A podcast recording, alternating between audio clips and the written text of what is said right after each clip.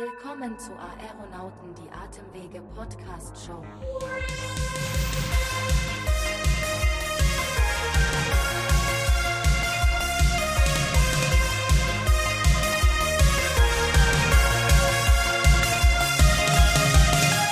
Ja, ist immer wieder wie nach Hause kommen, beziehungsweise wie auf unserem Planeten zu landen. Ein wunderschönes Intro. Ihr kennt es natürlich alle, liebe Zuhörerinnen und Zuhörer. Und damit sage ich herzlich willkommen zur ersten Folge unserer neuen Staffel von Aeronauten, der Atemwege Podcast Show.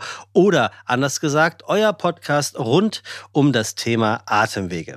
Ich freue mich wirklich tierisch, dass es endlich wieder losgeht, denn wir sind ja mittlerweile in der ersten, zweiten, genau dritten Staffel angekommen. Unglaublich eigentlich, wie schnell die Zeit vergeht. Ich bin immer noch Sebastian. E. Merget, euer Host, beziehungsweise einer eurer Hosts, denn das Ganze hier hat natürlich auch einen Sinn und die Sinnhaftigkeit, unsere treuen Zuhörer und Zuhörerinnen, die wissen das natürlich.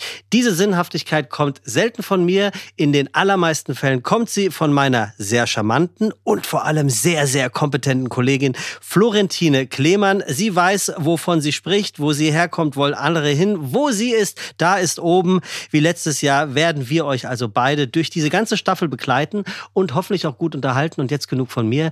Ich äh, schalte rüber zu meiner eben angesprochenen kompetenten Kollegin. Hallo, liebe Florentine. Hallo zusammen. Schön wieder hier zu sein. Vielen Dank, Sebastian, für die nette Vorstellung. Sehr schön, dass das Dream Team wieder vereint ist. Welche Themen erwarten uns denn in dieser Staffel? Wir haben natürlich auch in dieser Staffel wieder viele spannende Themen rund um die Atemwege für euch vorbereitet, von unterschiedlichen Behandlungsansätzen bei Asthma bzw. schwerem Asthma, typischen Begleiterkrankungen und besonderen Biomarkern ist alles mit dabei. Ja, und auch das Thema Impfen und Prävention bei COPD spielt eine wichtige Rolle bei uns in diesem Jahr, Florentine. Und damit wir diesen Berg an Informationen nicht alleine bewältigen müssten, haben wir natürlich wieder einen Experten mit an Bord, nämlich unseren sehr geschätzten Herrn Dr. B. Beziehungsweise Kai, wir hatten uns ja einst auf das Du geeinigt, finde ich wirklich gut. Ähm, eigentlich können wir schon fast sagen, sowas wie ein Buddy, ein Kumpel, ein Freund, oder? Ja, quasi Besties. Ja, finde ich gut. HDGDL. Ja, HDGDL. Ja, lol. wow. Ja, es klingt auch wirklich super, Sebastian. Dann äh, würde ich sagen, starten wir doch auch direkt mit unserem ersten Thema, oder? Heute geht es nämlich um das Thema OCS, also Overuse von oralen Glukokortikoiden. Und das vor allen Dingen bei Asthmatikern und AsthmatikerInnen also Menschen mit schwerem Asthma, obwohl es mittlerweile viele unterschiedliche Therapieansätze gibt, ist die Erkrankung bei manchen Betroffenen leider trotzdem unkontrolliert.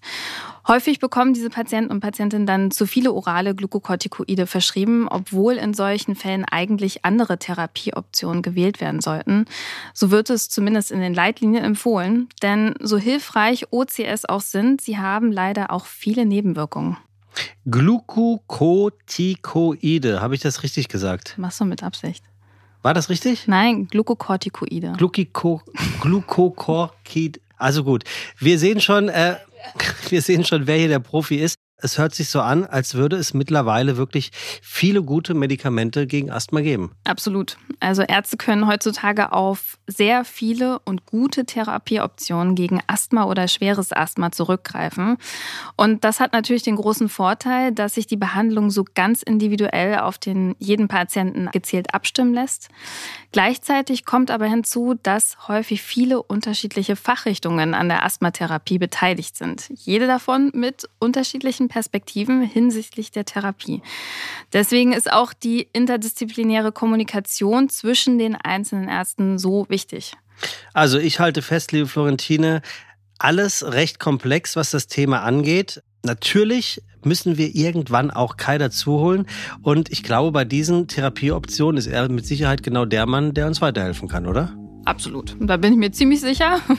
Für alle, die ihn noch nicht kennen, Dr. B ist Facharzt für Innere Medizin und Pneumologie und forscht neben seiner praktischen Tätigkeit als Arzt auch viel auf diesem Gebiet. Er hat schon über 100 Studien über Asthma, COPD und Allergien publiziert und ist außerdem Autor des populärwissenschaftlichen Buchs Die atemberaubende Welt der Lunge, das bereits in zahlreichen Sprachen übersetzt worden ist. Und damit nicht genug ist Dr. B auch noch Gründer und ärztlicher wissenschaftlicher Leiter des Instituts für Atemwegsforschung und tritt häufig im Fernsehen und Radio auf. Umso mehr freuen wir uns natürlich, dass er in dieser Staffel auch wieder bei uns im Podcast mit an Bord ist. Ja, und ich sag mal so, wer braucht die wunderbare Welt der Amelie, wenn wir die atemberaubende Welt der Lunge haben? Also oh, kann doch nur geil die werden. Die atemberaubende Welt der Lunge. Könnte auch mit ein, Kai. Könnte ein wunderschöner Kinofilm sein. Wir bringen Kai richtig groß auf die Bildfläche. Bis anders, ja. Okay.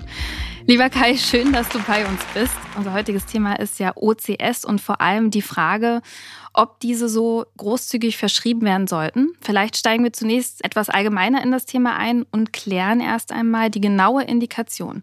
Also wann sollen OCS denn eigentlich bei Asthma gegeben werden, Kai? Ja, hallo erstmal von meiner Seite, liebe Florentine und äh, lieber Sebastian. Danke auch für eure nette Einleitung. Wie immer freue ich mich, dass ich dabei sein darf bei dieser Folge. Und äh, wir haben heute ein wichtiges Thema, hast schon angedeutet.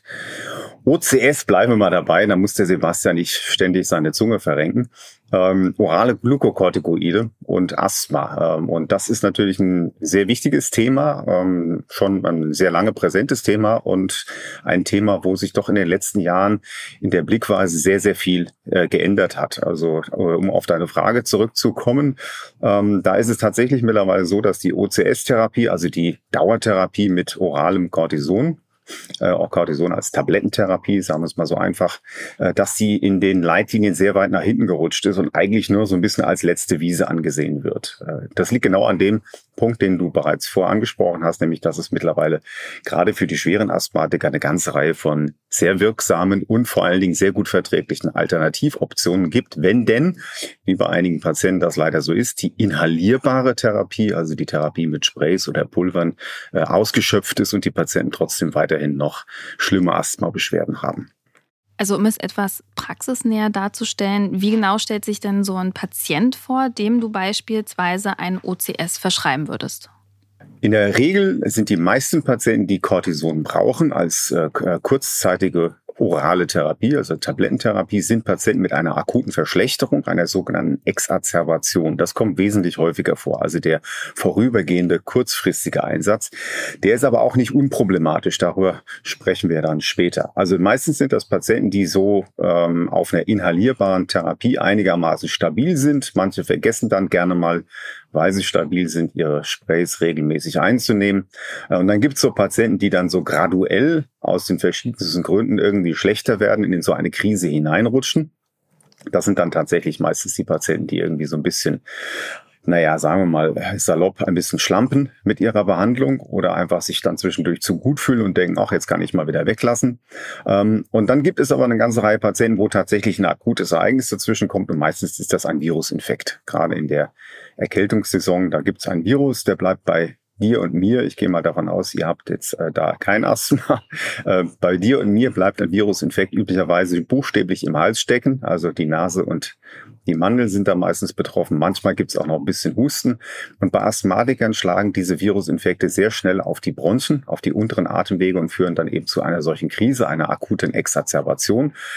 Und dann brauchen die Patienten tatsächlich, so, so stellen die sich vor, sagen, ich habe einen Infekt und dann irgendwie seit drei Tagen mache ich damit rum und jetzt habe ich festgestellt, meine ähm, Atembeschwerden sind äh, ganz schlimm geworden. Ich brauche ständig mein Notfallspray und ich glaube, ich brauche mal irgendwie Hilfe.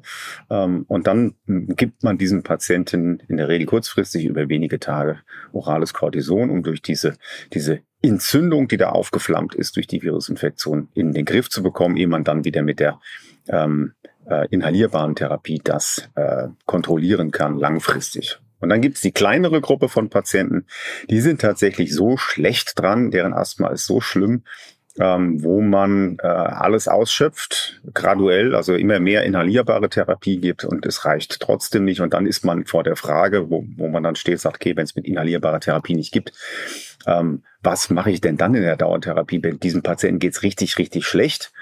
Und wie gesagt, bis vor ein paar Jahren hieß das fast immer Cortison, Cortison-Tabletten.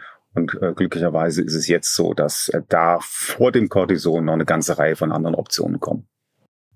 Aber heißt es ganz kurz äh, im Umkehrschluss für einen Laien wie mich, ein Asthma-Kranker ähm, oder eine Asthma-Kranke sind anfälliger für eine klassische Erkältung?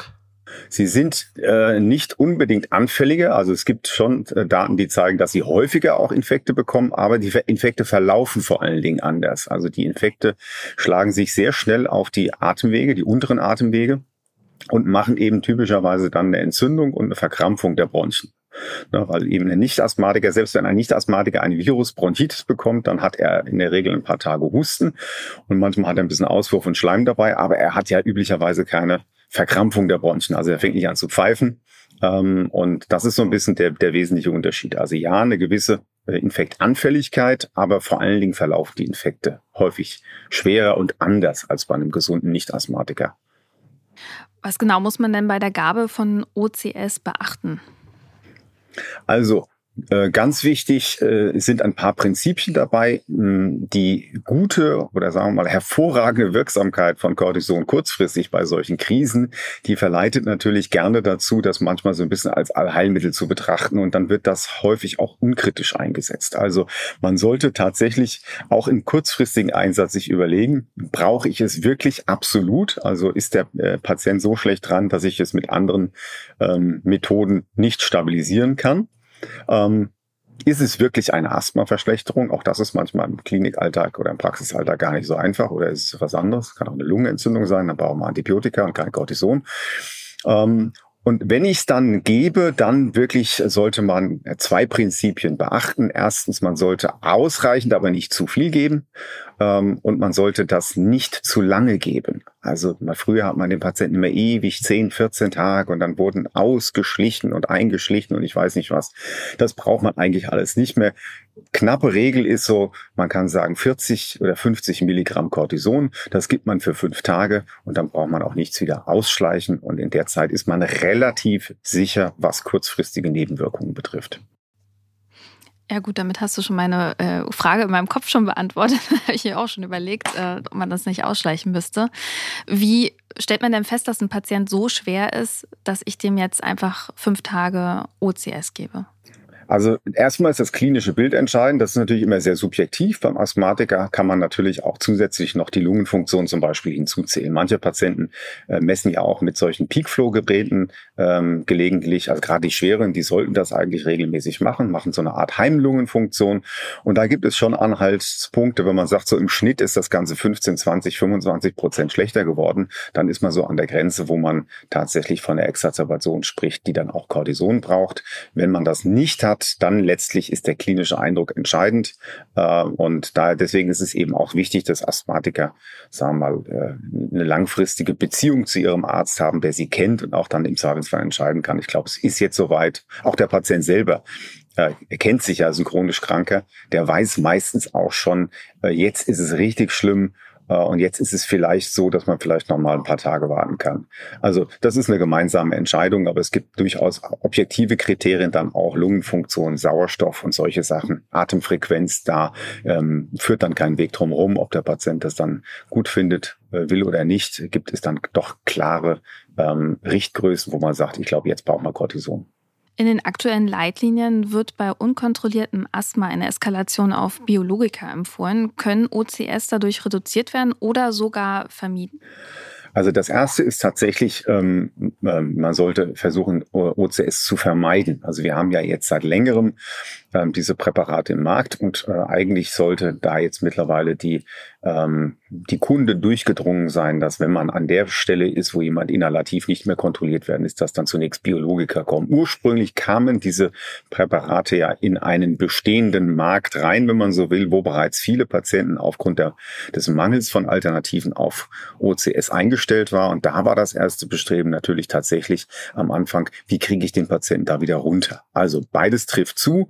Ähm, nur heute sagen wir eigentlich, es sollte zumindest im Idealfall immer weniger von den Patienten geben, die tatsächlich ähm, dauerhaft das bekommen. Und insofern die Fragestellung runterkommen ähm, ist äh, hoffentlich perspektivisch irgendwann die abnehmende Wichtigkeit gegenüber der ähm, Vermeidung. Und beides können wir mit den Biologikern bei sehr vielen Patienten sehr zuverlässig erreichen.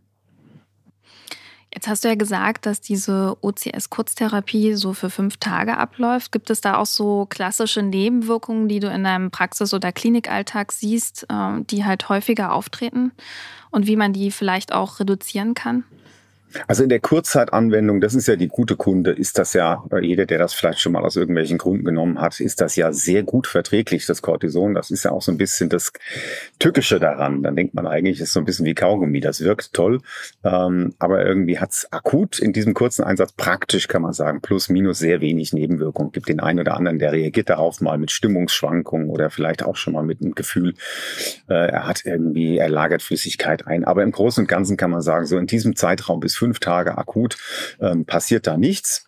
Ähm, das ist ja auch noch relativ einfach. Problem ist, wir haben ja Patienten, die kommen dann mehrmals im Jahr mit solchen Stoßtherapien. Und da wird dann häufig vergessen, ähm, dass man äh, einen aufaddierenden Effekt hat. Also wenn jemand tatsächlich mal fünf Tage Cortison hat, dann ist das okay keine oder so gut wie keine Nebenwirkung. Wenn er aber drei oder vier oder fünfmal im Jahr so einen kurzen Stoß hat, auch wenn es nur ein kurzer Stoß ist, dann summiert sich das Risiko auf und dann muss ich tatsächlich, auch wenn es keine Dauertherapie ist, auch an die üblichen äh, Vorsorgemaßnahmen und auch an die üblichen Nebenwirkungen denken. Die sind natürlich nicht so plakativ, ähm, aber die kommen dann über die Zeit auch und deswegen sind eben so kurzfristige Stoßtherapien auch nicht unproblematisch. Also auch da sollte man, wenn das häufiger ist, an die typischen Sachen denken. Osteoporose-Prophylaxe ist ein ganz wichtiges Thema äh, bei dem einen oder anderen, vielleicht je nach Begleitmedikation, ein Magenschutz. Diabetes muss man im Auge behalten. Also die Sachen, die wir vom Cortison kennen, auch das dann bei der kurzfristigen Stoßtherapie, wenn sie mehrmals auftaucht. Und wie muss die restliche Therapie an die OCS-Gabe angepasst werden? Also gerade im puncto Wechselwirkungen. Also es sind ja viele Patienten, die auch mehrere Medikamente parallel einnehmen. Worauf muss man da achten? Also kritisch sind äh, Sachen beispielsweise bei bestehenden Diabetikern. Da muss man darauf achten, dass der Blutzucker nicht äh, in einen Bereich entgleist, also einen kurzfristig schlechteren Blutzucker bei so einer vier fünf Tagestherapie. Das kann man mal in Kauf nehmen. Ähm, das sollte man dann aber mit dem Patienten besprechen, dass vielleicht in der Zeit, wo Cortison genommen wird, auch mal häufiger kontrolliert äh, wird, so dass man gegebenenfalls nebensteuern kann. Also die Blutzuckerinteraktion ist eine wichtige bei Diabetikern.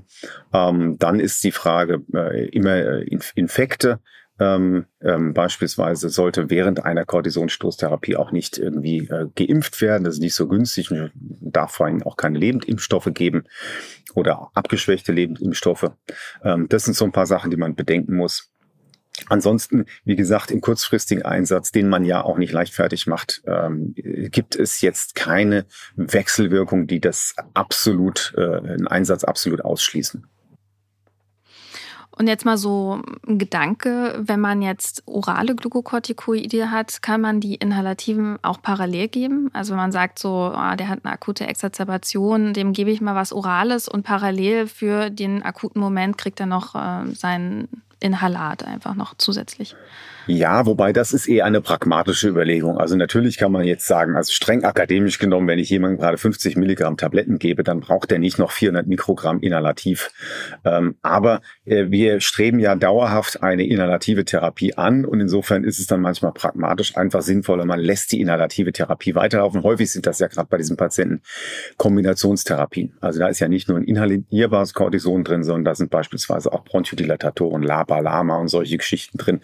Und das alles jetzt dann für ein paar Tage aufzusplitten und zu sagen, du brauchst jetzt in der Zeit kein inhalierbares, da sage ich mir dann, das ist dann im Grunde genommen, macht jetzt den, äh, den Bock nicht fett.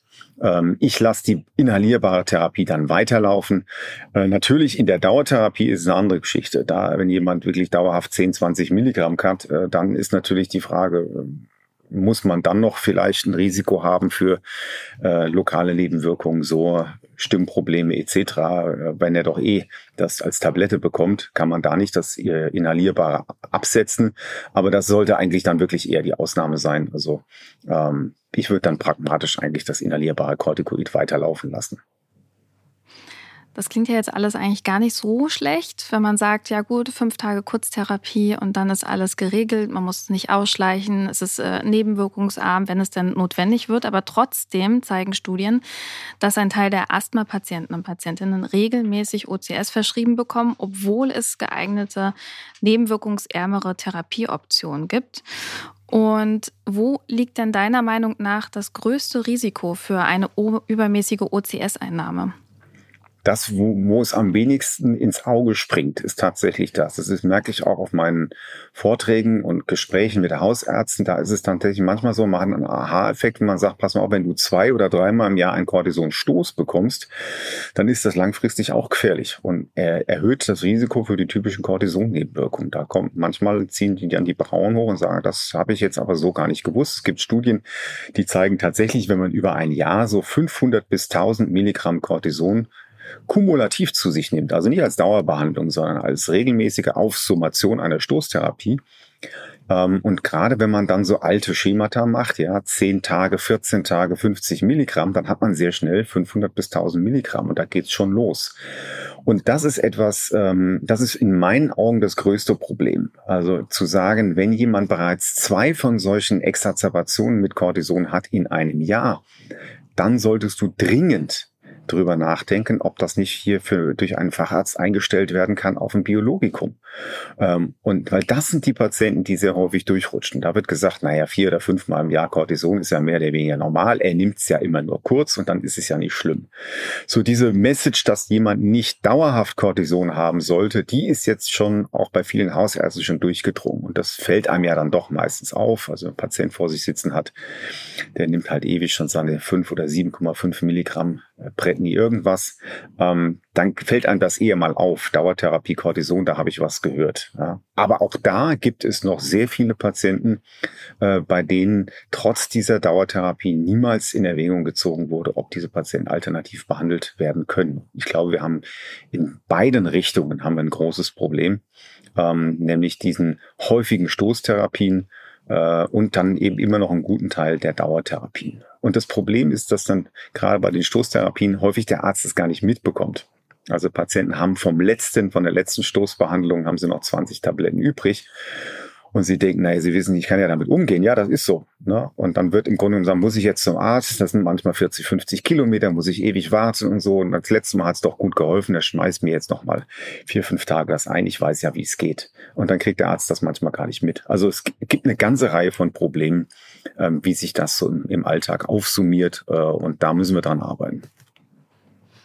Ja, und ich sag mal so, also es gibt ja auch noch andere Erkrankungen, bei denen man mal kurzzeitig äh, Cortison einnimmt. Also äh, gerade wenn ich an Asthmatiker denke, denke ich auch an Allergien, allergischen Schock oder sonstigen ähm, Geschehnissen. Da kann es ja auch mal dazu kommen und dass man dann nicht im Zusammenhang mit Asthma oder einer Reaktion von einem schweren Asthma äh, ein Cortison einnimmt, sondern wegen was ganz anderem, das dann vielleicht runterfällt und vergessen wird und dann halt nicht in diese Rechnung, wie du gesagt hast, wenn es dann halt mehr wird, mit einbezieht und sich dann wundert, hm, okay, da kommen jetzt Nebenwirkungen zustande, wie, wie, wie kann das sein? Ne? Das ist ein großes Problem. Ähm, genau wie du sagst, es gibt ja noch ganze Reihe äh, Indikationen. Wie gesagt, manchmal wird Cortison so als Hausmittelchen für alles benutzt, ja, unklare Beschwerden, ähm, der Rücken zwickt, äh, jemand hustet hustet mal drei Wochen, ich habe dies, ich habe das, da gibt's mal einen Hautfleck, ähm, der aufs Pilzmittelchen nicht weggeht ähm, und so weiter und so fort. Ja, Hörsturz etc. etc. Also das sind alles Sachen, ähm, wo dann jeder so sein Schärflein dazu bringt und am Ende äh, weiß der Patient am Ende gar nicht mehr, wie viel Gramm hat er denn jetzt eigentlich äh, davon äh, in den letzten zwölf Monaten eingenommen und ist das irgendwie vielleicht nicht doch gefährlich für mich? Und da ist ein großes Problem. Da müssen wir auch ansetzen. Das müssen wir besser in den Griff bekommen, dass man diese ähm, Cortisongaben tatsächlich dokumentiert gut und dass es für jeden auch klar ist, wo stehen wir denn eigentlich gerade bei der Cortisoneinnahme bei einem Patienten. Da wäre das Thema Digitalisierung eigentlich mal was ganz Tolles, ne? dass man das äh, zentral festhält und das dann wie so ein, man kann das ja auch mit Gamification machen, dass dann einfach immer mehr Tabletten in so ein Silo fallen und wenn es voll ist, dann muss man stoppen. Ja, Wie auch da, immer. Äh, aber genau, ich würde sagen, so hoch würde ich gar nicht greifen. Digitalisierung und Deutschland, diese zwei Ds, die kommen, die werden nicht mehr zusammenkommen, äh, zumindest im, im Horizont meiner Generation. Ähm, aber nein, das ist natürlich, also das wäre klar, klasse, wenn man, wenn man sowas hätte, eine, eine, eine Lösung auch, auch wie gesagt, eine tatsächlich sowas wie eine elektronische Patientenkartei, die dann auch wirklich das erfüllt, was sie, was sie sprich, äh, verspricht und wo das tatsächlich abrufbar ist für jede, jeden Beteiligten einfach aber äh, es gibt auch andere Initiativen, ähm, äh, die sich um sowas bemühen und manchmal reicht auch schon eine Patientenkarte. Also wir sind ja in Deutschland die Analogspezialisten. Ähm, wir faxen und haben Ausweise für alles. Ähm, und von daher würde ich sagen, niederschwelliges Angebot wäre sowas wie eine Cortisonkarte, ja, wo dann einfach jeder, jeder, jeder Arzt auch aufgefordert ist, eine Cortisonbehandlung einzutragen. Und letztlich müssen wir aber in dem Feld ganz wichtig die, die Patienten mit ins Boot holen. Ja, die Patienten müssen eben auch verstehen, äh, dass sie die eigenen Manager ihrer Erkrankung sind und dass das nicht so alles über ihre Köpfe hinweg geschieht, weil tatsächlich manchmal der Dr. Müller mit Frau Dr. Meyer, die reden gar nicht miteinander und kriegen vielleicht wichtige Dinge gar nicht mit. Äh, und deswegen muss jeder chronische Patient da tatsächlich auch von den Ärzten mit ins Boot geholt werden. Empowerment nennen wir das ja heutzutage. Ähm, das ist auch gut. Man soll es nicht übertreiben im Empowerment. Also der Patient muss nicht unbedingt sein eigener Arzt sein, aber der Patient muss wissen, dass er auch eine gewisse Verantwortung hat in dem Management seiner chronischen Erkrankung. Wie machst du das im Praxisalltag bei deinen Patienten und Patientinnen? Also wir besprechen diese Cortisoneinsätze äh, und dann überlege ich mir eben sehr gut, weil es gibt durchaus Patienten, die sehr verantwortungsbewusst damit umgehen. Die können auch mal so einen Managementplan haben. Aber ich äh, kläre jeden Patienten darüber auf, dass es ganz wichtig ist, dass er selber eben auch buchhalten muss und dass er, wenn er sowas äh, irgendwie äh, aus eigener Hand macht mit alten Reserven, äh, das vermeide ich auch. Ähm, diese ähm, Reservenanhäufung, also kleinste Packungsgrößen aufschreiben. Manchmal gebe ich auch einfach nur aus meinem Reservoir hier die entsprechende Menge Tabletten mit, damit eben ähm, es nicht zu einer Anhäufung da im Privathaushalten von Cortison kommt. Äh, aber wenn Patienten das machen, dass sie das akkurat auch dokumentieren müssen. Zu ihrem eigenen Wohl. Nicht damit ich äh, ein ruhiges Gewissen habe, sondern zu ihrem eigenen Wohl. Und ich versuche, wo immer möglich, dann mit den Kolleginnen und Kollegen, die vielleicht mit dem Patienten noch beschäftigt sind, auch äh, einen Austausch zu haben, schriftlich oder mündlich, wo man dann tatsächlich sagt, okay, pass auf, hier haben wir ein Problem ähm, und da müssen wir, müssen wir irgendwie gemeinsam dran arbeiten, dass wir das, dass das nicht aus dem Ruder läuft mit dem, mit der Cortisontherapie. Es gibt ja jetzt auch einige Patienten und Patientinnen, gerade mit chronischen Erkrankungen, die gewöhnen sich an ihre Leiden. Also die merken, sind, äh, denken so, es, es gehört jetzt halt so ein bisschen dazu.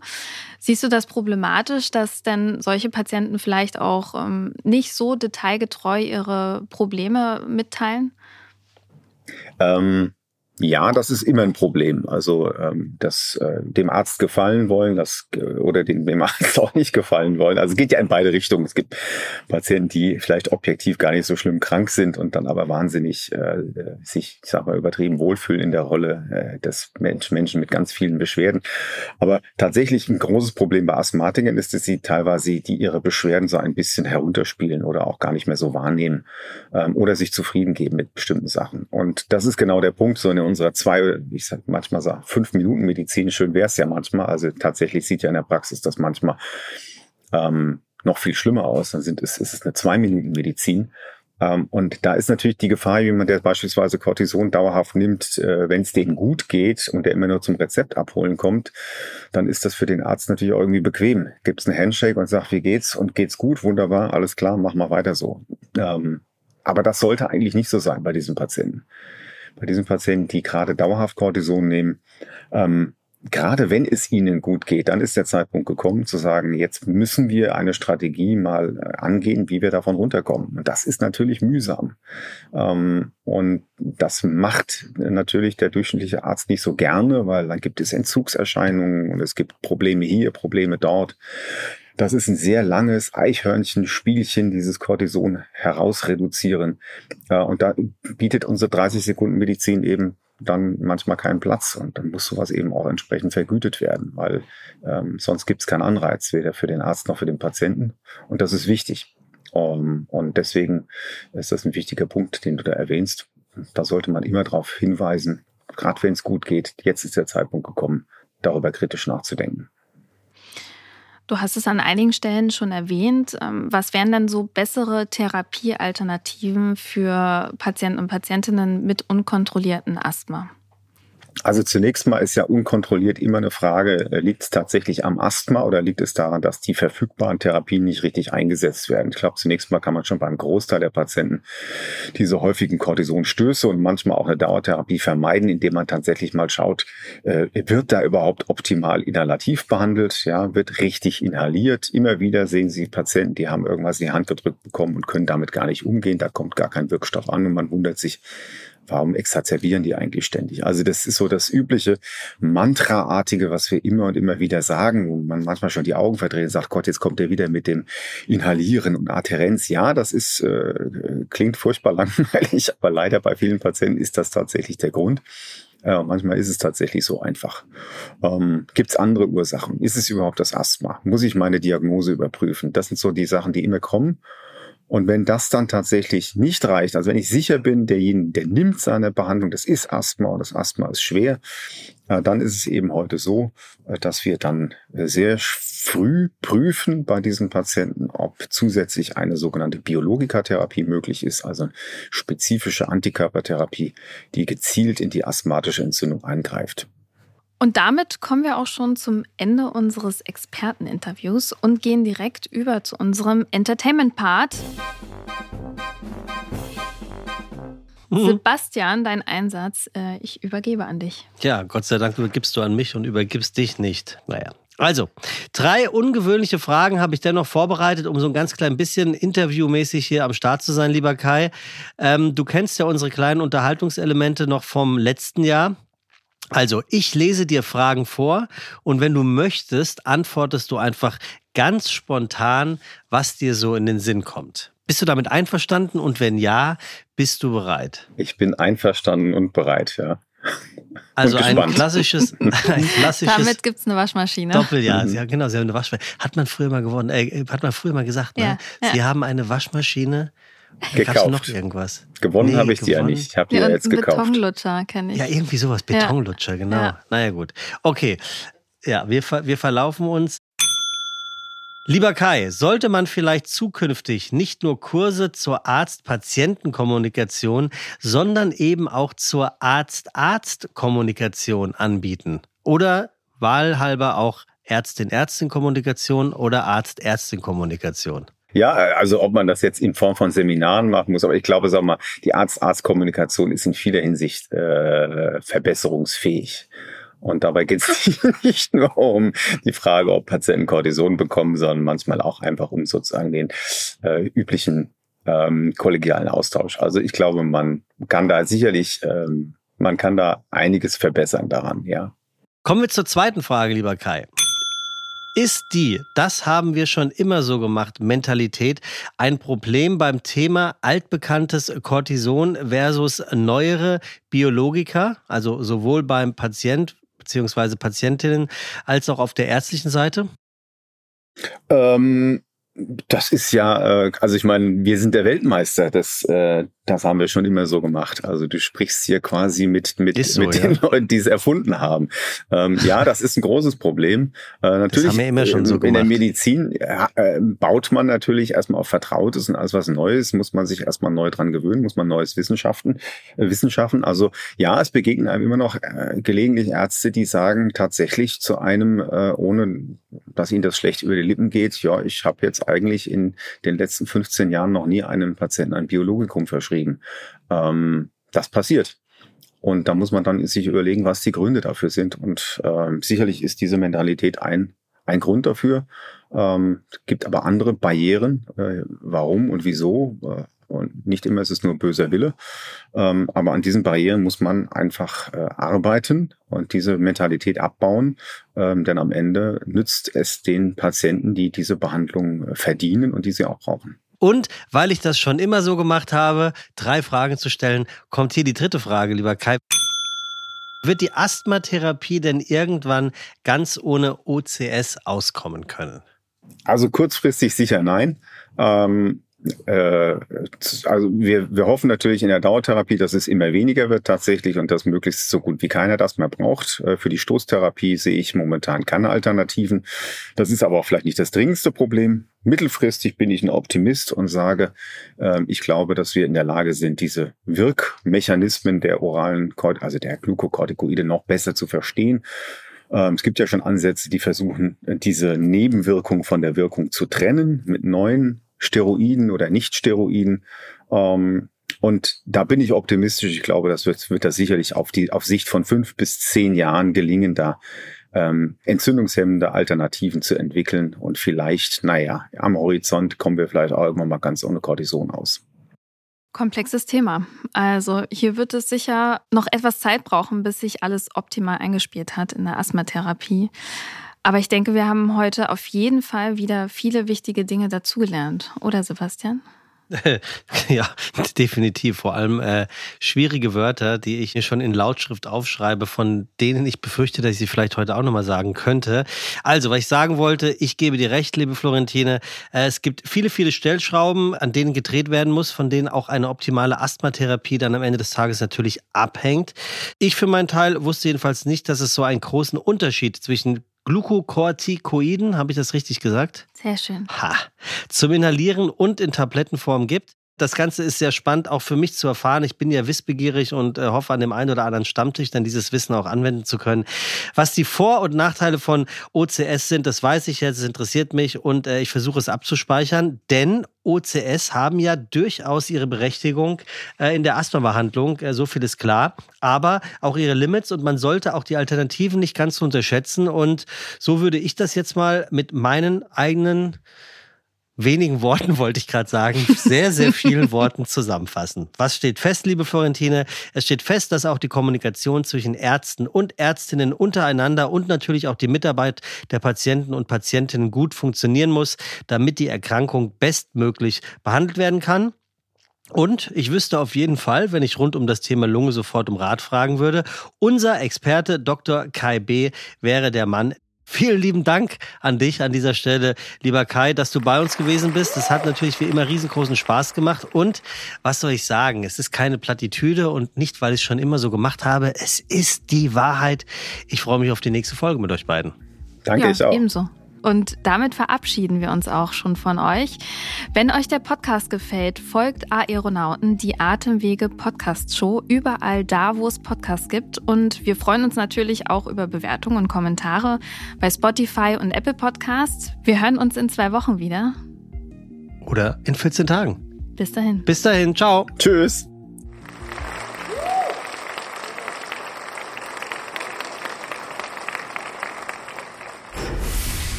Aeronauten präsentiert von GSK.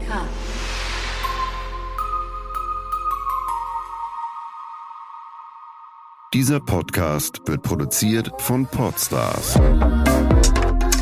bei OMR.